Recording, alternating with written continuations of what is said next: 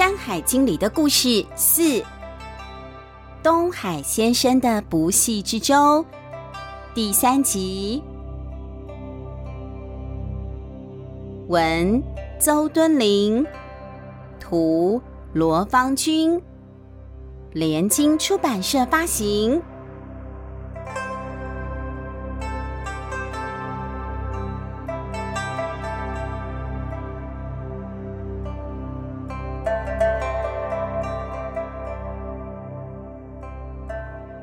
不系之舟继续航行，小难发现舟上啊，常常都会有一群鸟飞过来啊。它们有绿色、蓝色的羽毛，非常的小巧灵活，很可爱。平常大部分的时间都是停在船舷上，但是当船接近陆地的时候，这些鸟就会抢在船只要靠岸之前，先到那个地点去报讯。风叔说：“这些鸟啊，是大人国很常见的无名鸟。可奇怪的是，自从不系之舟开始下水航行，这群鸟就跟上来了，还自动当起了报讯鸟。只要是大人国做的船，都有这些鸟吗？没有的，我们那还有更多厉害的工匠，他们造的船呐、啊，有些比我们不系之舟更大、更稳呢。”可是，就从来没听过鸟会跟着船跑啊？为什么会这样？嗯，为什么啊？我们也猜不出原因，唯一的可能就是不系之舟的首航。不系之舟的首航怎么了呢？原来首航就是第一次航行，那个时候包船的客人就是来自于君子国的东海先生。那个时候，东海先生一上船，就把带来的东西安置好，在船舱当中呢，打开他的琴带，开始弹琴了。他一边弹，这些鸟啊，就一只一只的飞过来，停着听，好像听得懂一样哦。听到君子国，哎，常常听君子国嘛，小难就又忍不住问。君子国离这里很近吗？为什么东海先生不待在自己的国家，要出去旅游？那他要靠什么为生？为生就是赚钱，对不对？然后靠什么吃饭呢？啊，君子国在邻近的那片海洋，这次我们呢也是会经过君子国的。东海先生并不是不回家，他只是更喜欢跟着船队到处去看看。那你问他靠什么为生？看起来他似乎没做什么工作。不过只要他跟着我们上岸的时候啊，都会有当地的人等着听他弹奏。东海先生从来没有说要开多少的报酬，但是当地人呐，总会想尽办法送来一箱又一箱的物资、食物，把我们船上的仓库都填满了。有的甚至多到可以到下一站做买卖了，这也算是一种贸易之道吧。哇，那这样很棒耶！对呀，他也不用什么成本，对不对？就可以赚到钱了啊！就演奏演奏音乐就可以。赚到他想要的东西了，就够吃饱了，够穿暖了。哎呦，很棒哎！我们如果可以一边旅行一边就是说故事啊，到这边说一个故事啊，说完故事有人说啊，我家借你住啊，或你来我家吃晚餐啊，然后再到另一个都市里面去，又有人招待我们，反正就吃得饱就好了啊的这个感觉，好像也是不错啊。吟游人家吟游诗人，我们是吟游故事人，也是很特别的生活体验呐，哈。很累呀。对了，也是有点累，我们又宅哈，考虑一下啊，考虑啊。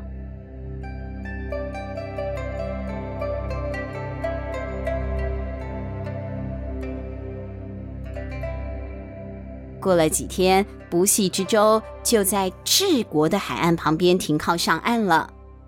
治国这个地方的街道啊，整整齐齐的，有各种的商店。穿梭的人们呢，都是笑容满满的，一副安居乐业、繁荣的景象。车子来到了乡间，有一片片的田地，种着不同的农作物，各式各样缤纷的色彩啊，都在那个农田里。经过这些肥沃的田地，小奈呢特别就注意到了，有些农田上好怪哦，好像不是长瓜啊、草啊、青菜啊，就是一些奇形怪状的东西，到底是什么呢？可是因为小难他们的马车行驶的很快，所以也来不及看清楚。东海先生，晚上要不要来看看我们弄蛇人的表演呢？这个是新的表演哦，只有初一十五才有呢。一位负责招待小难他们的大人这样问：“哇，小奈呢就很想看呐、啊，特别的特技表演嘛，哦，就像马戏团一样的，好想看哦。”他就一直盯着，痴痴的望着东海先生，希望东海先生可以答应。东海先生呐，真的点头喽。东海先生说：“那就烦劳你们了。”“呃，不会不会，不麻烦。不过啊，你们的衣服看起来都很破旧了，得找一些新衣服换才行。等会就到我们的衣物商铺帮你们挑选吧。”嗯，小奈摸了一摸自己身上的衣服，他这件衣服是从就是师傅那边啊，南山先生那边招摇山带过来的。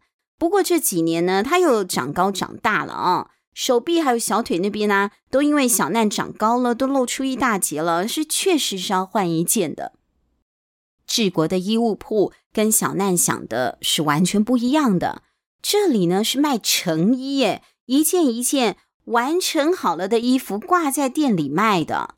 衣服不是本来就这样卖的吗？衣服现在是这样卖的，古时候不是这样卖的哦。古时候他们是先买布，买回家以后你自己量，因为你自己的那个身材嘛啊，自己量身剪裁。妈妈花很多时间的一针一线的把它细细缝啊，花好几天才能做出一件衣服的。所以诗小朋友是不是有背？慈母手中线。游子身上衣，临行密密缝啊，密密的把它缝好，对不对？一针一线的缝，说的就是妈妈帮小朋友做衣服的这个过程啊。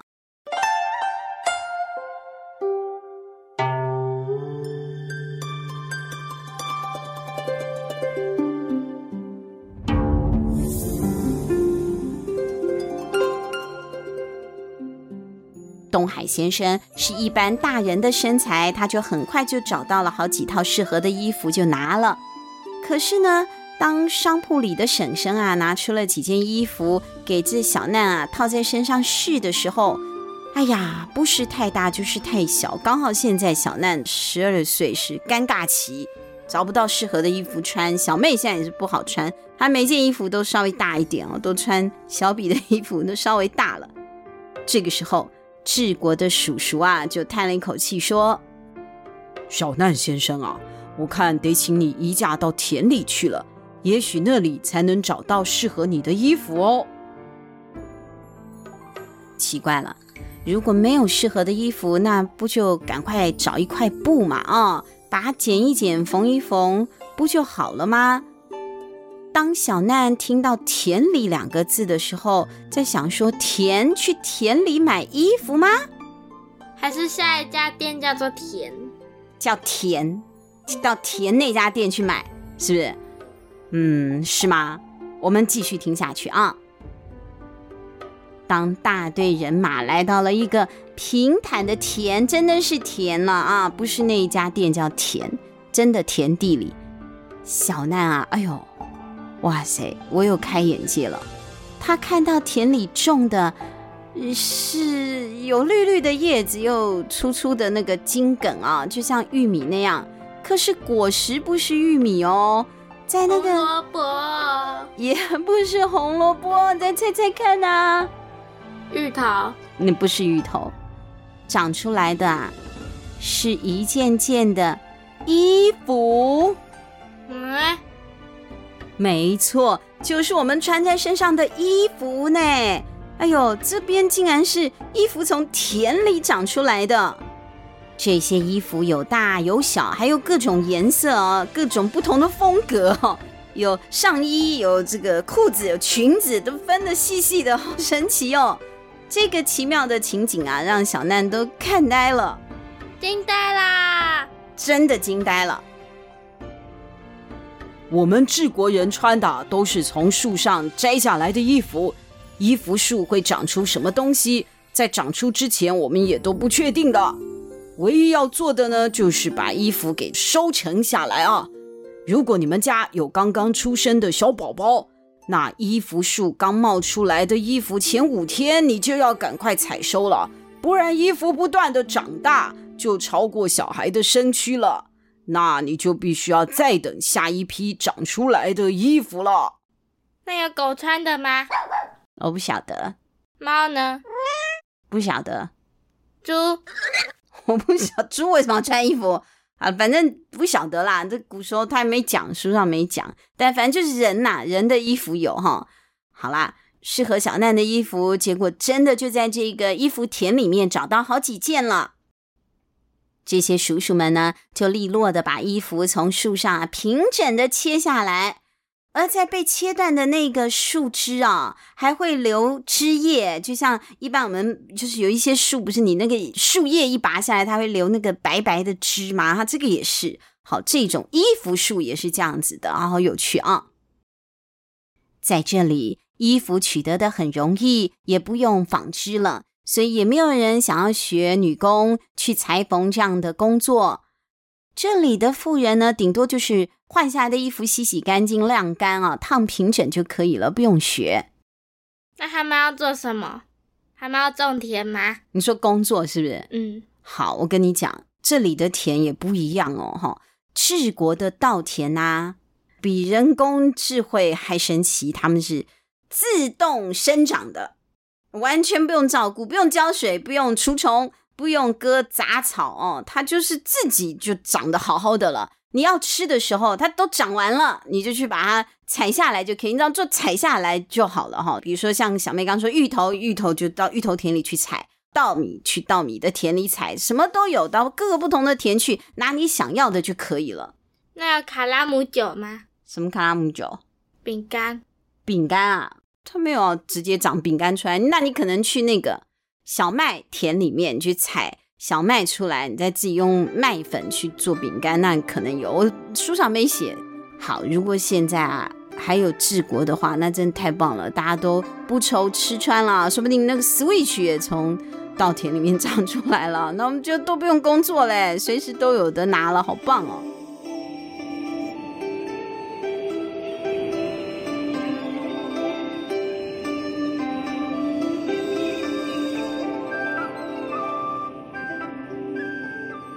这天晚上，小难跟着东海先生到了另外一个豪华的宴会厅，又去宴会了啊！坐在最前面的位置，看着在治国一个月有两次的表演。治国人他们对每一个表演都报以热烈的掌声，他们是很好的观众。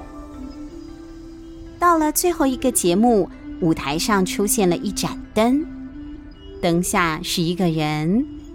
他拿着简单的笛子，还有一个有盖子的草编的一个小圆盒，一个小圆篓子啊。那个人把笛子靠近嘴唇，轻轻地吹出第一个音。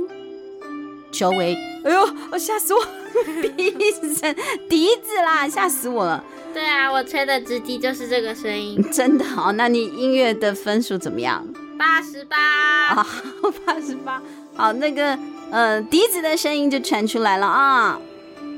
周围原本闹哄哄的人突然就安静了，安静到连自己的呼吸声都听得到啊，那就表示大家听得很仔细。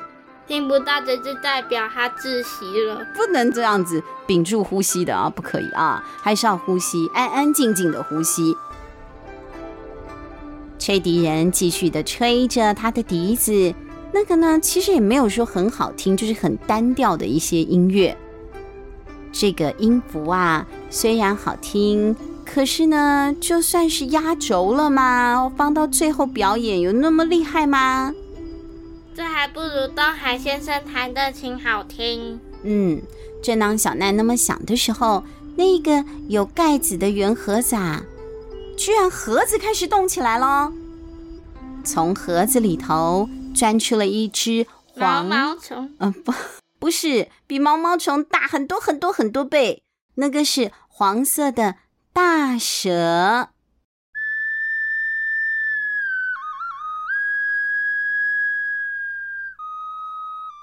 蛇随着音乐舞动、摇摆，左摇右晃，还往上盘旋、往下爬行哦。它甚至会卷曲成团状之后，突然就挺直身子啊！反正就是顺着那个韵律来做舞动就对了。这只蛇仿佛听得懂指令一样，哇！那这就是印度弄蛇术嘛。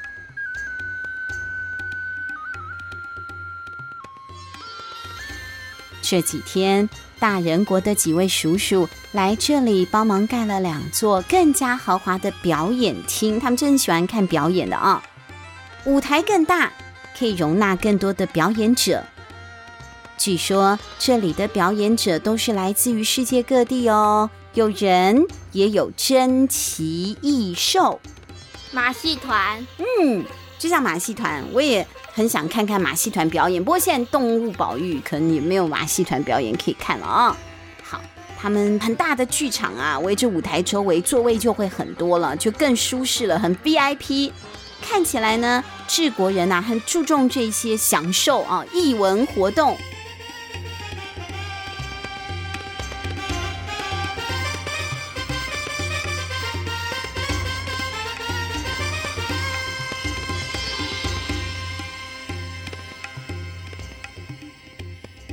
当小难他们要离开的时候，当然又是一笼一笼、一箱一箱的东西送到他们的不系之舟上啦。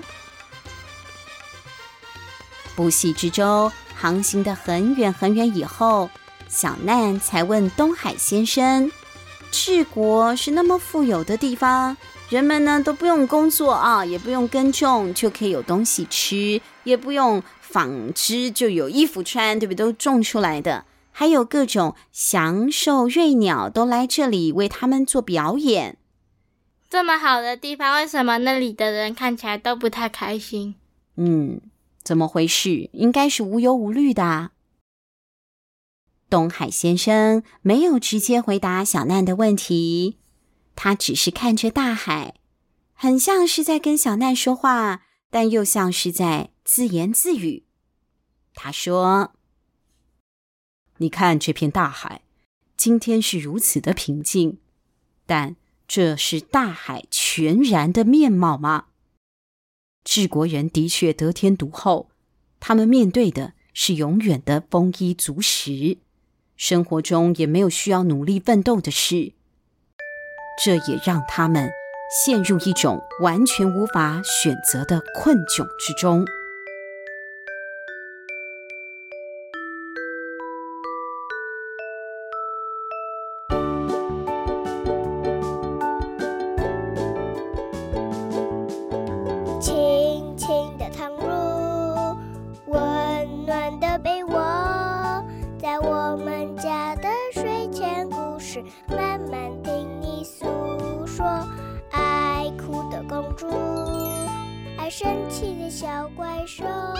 什么都很好，总是事事顺心，一路都风平浪静，没有任何的波澜，这不是大家都期望的吗？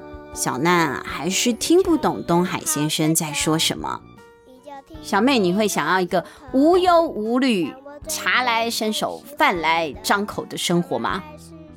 不想要。为什么不想要？没有付出，没有目标。